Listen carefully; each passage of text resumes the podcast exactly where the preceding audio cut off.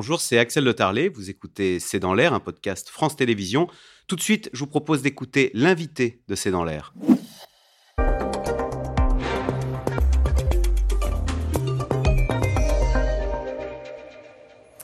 Bonsoir, soyez les bienvenus. L'invité de C'est dans l'air ce soir est sénateur, président du groupe Les Indépendants au Sénat et rapporteur d'une commission bien particulière. C'est une première en France. Il y a trois semaines, il était question d'un ballon espion chinois dans le ciel américain. Voici à présent un autre potentiel instrument d'espionnage chinois le réseau social TikTok. Un milliard d'utilisateurs dans le monde, près de 10 millions d'utilisateurs en France, beaucoup de jeunes et même très jeunes. Bonsoir Claude Maluret. Bonsoir. Vous êtes donc euh, rapporteur de cette commission d'enquête consacrée à TikTok au Sénat. Alors il faut rappeler ce que c'est que TikTok, réseau social, des vidéos courtes, rythmées, qui s'enchaînent. C'est beaucoup à destination des jeunes, je le disais un des rôles de votre commission, ce sera de savoir dans quelle mesure, via TikTok, nos données personnelles sont exposées aux 80. Oui, c'est un des sujets parce qu'en fait, il y, en a, il y en a trois principaux. Le premier, c'est euh, le président de la République lui-même le disait il y a quelque temps, euh, euh, le premier perturbateur psychologique pour les adolescents, c'est les mots d'Emmanuel Macron. parce que réseau social très, addictif, où les jeunes passent des heures et des heures au détriment évidemment de leur travail scolaire, etc. Le deuxième, c'est les et là aussi, Emmanuel Macron s'en est, je, je, cite des bonnes sources, vous voyez, en tout cas des sources informées, c'est le problème de la désinformation, propagande de russe et censure. Euh, vous cherchez quelque chose sur les Ouïghours, vous aurez assez peu de chances de le trouver sur TikTok.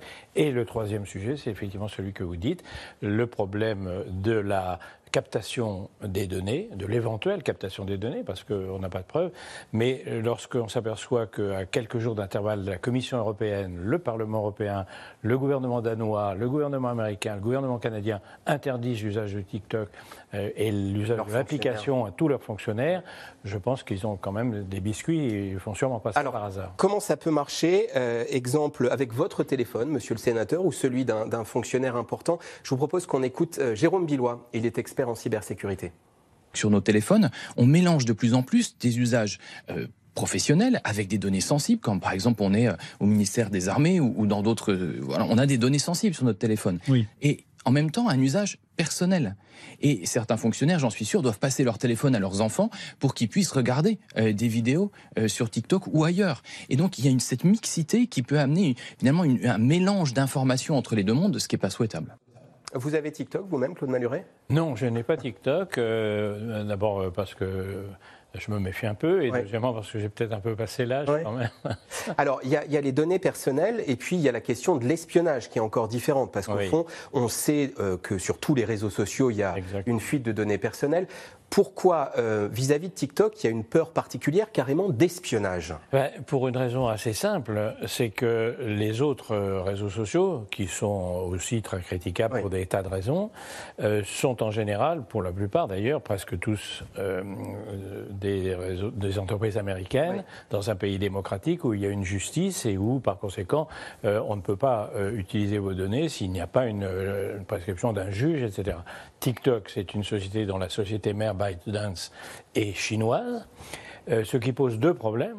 Le premier, c'est que la loi chinoise oblige toutes les entreprises, qu'elles soient des plateformes ou qu'elles, vendent des robinets, toute entreprise à déférer à toute demande des services de renseignement chinois. Donc TikTok, même si elle ne le voulait pas, le jour où on lui demandera, peut-être on lui a déjà demandé, peut-être on lui demandera demain, est obligé de le faire. Et le deuxième, et ça c'est quand même quelque chose, c'est un peu gros, c'est que les principales sociétés chinoises, pas les petites, mais les principales, et donc celles-là, ont dans leur direction une cellule du Parti communiste chinois. C'est comme ça que ça se passe en Chine. Le parti Alors, est dans évidemment, la euh, une fuite de données, c'est pas très agréable quand c'est euh, Google, Facebook, etc. Mais euh, quand c'est une société qui doit déférer à toutes les demandes du gouvernement chinois, ça peut poser problème, c'est moins qu'on puisse dire. Deuxième point des trois que vous évoquiez au début de l'entretien, le caractère addictif de TikTok. Il y, a une science qui s'appelle la captologie. Exactement. Et ils sont particulièrement forts pour retenir l'attention chez TikTok. Oui, oui. D'ailleurs, d'ailleurs, euh, le captologie, c'est un mot qui est assez neuf et que la plupart des gens ne connaissent pas, mais ça veut bien dire ce que ça veut dire. Ça veut dire que euh, dans tous ces réseaux sociaux, c'est fabriqué pour faire de l'addiction. Mm.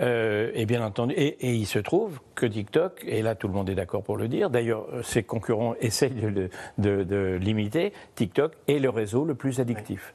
Et depuis qu'on a lancé cette commission d'enquête, qui n'a pas encore commencé, la prochaine réunion et la première réunion est mercredi prochain, mais elle a été annoncée et nous avons énormément euh, d'associations de parents qui nous appellent en disant heureusement qu'on va faire, s'il vous plaît, faites quelque chose. C'est évidemment le but de la commission d'enquête à la fin de faire des recommandations en fonction de ce qu'on découvrira.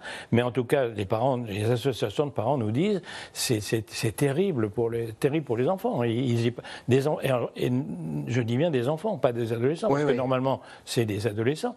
Mais il n'y a pas de contrôle. Le contrôle d'âge est, fictif. Il n'y a pas de contrôle. Il n'y a pas d'inscription en dessous de 13 ans, mais effectivement, il n'y a pas de contrôle. Euh, vos collègues euh, députés ont adopté hier une mesure qui fixe la majorité numérique à 15 ans. Autrement dit, en dessous de 15 ans, on ne pourrait pas s'inscrire sur un réseau social sans l'aval des parents. Quand ça viendra au Sénat, vous serez favorable à, ça? Alors, euh, je pense qu'on va, on va étudier ça. Je crois que c'est une idée intéressante. Mm.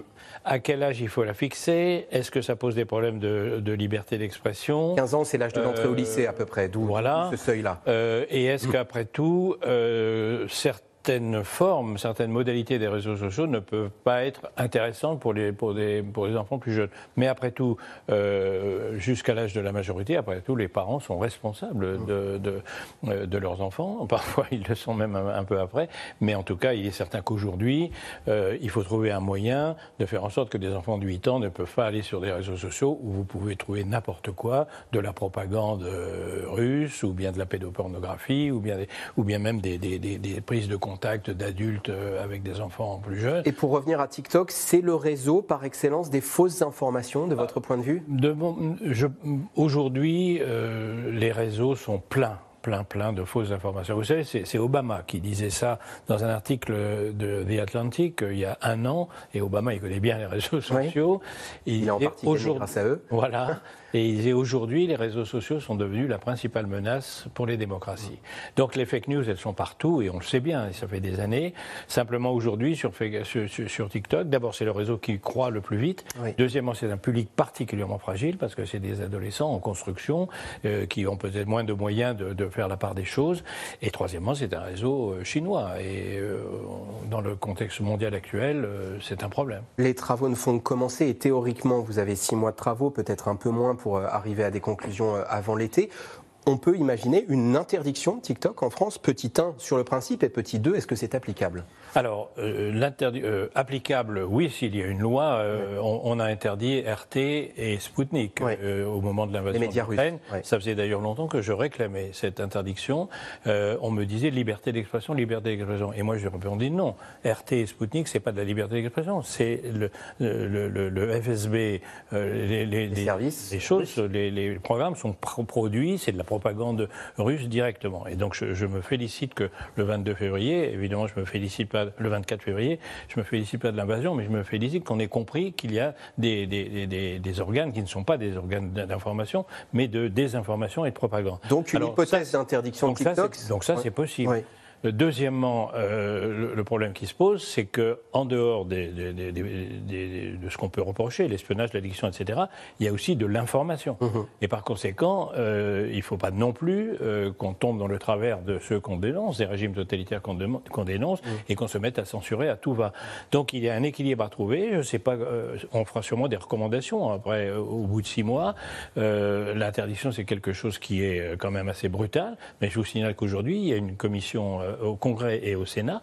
Euh, ils sont en train d'étudier une loi bipartisane, et Dieu sait que quand on connaît le problème entre les démocrates et les républicains aux États-Unis, si c'est bipartisan, il faut quand même qu'il y, euh, ait quelque chose de solide, une loi qui prévoit l'interdiction de, TikTok.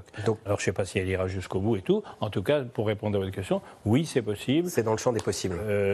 il faut peut-être agir avec mesure. Allez, je voulais qu'on garde quelques secondes pour parler des retraites, monsieur le sénateur. encore deux week-ends de débat de week-end et quelques jours en semaine. Quelle est l'ambiance au Sénat? Est-ce que ces débats se, déroulent de manière feutrée et est-ce qu'ils font avancer les choses, le débat? Alors, euh, l'ambiance est tout à fait différente de celle de l'Assemblée nationale et je pense que c'est nécessaire. Parce que l'Assemblée nationale a été très profondément décrédibilisés par euh, l'attitude en fait d'un groupe particulier, euh, euh, en l'occurrence LFI. et quand vous, quand vous, vous décrédibilisez, puisqu'ils se sont décrédibilisés, en même temps ils décrédibilisent l'Assemblée nationale, donc ils décrédibilisent le Parlement, donc la démocratie. Donc au Sénat, les débats va, va, fortement s'attacher, quel que soit le résultat, va s'attacher en tout cas à ce que les débats soient dignes et sérieux. Et aller au bout du texte. Merci Claude Maluret d'être venu danser dans l'air ce soir. Dans un instant, c'est dans l'air l'émission avec pour thème Iran, Chine et Russie, les liaisons dangereuses. A tout de suite. Merci d'avoir écouté C'est dans l'air. Comme vous le savez, vous pouvez désormais écouter l'intégrale, mais aussi l'invité ou vos questions à nos experts. Tous ces podcasts sont disponibles gratuitement sur toutes les plateformes de streaming audio. Et pour le replay vidéo, c'est sur France.tv, bien évidemment. À bientôt.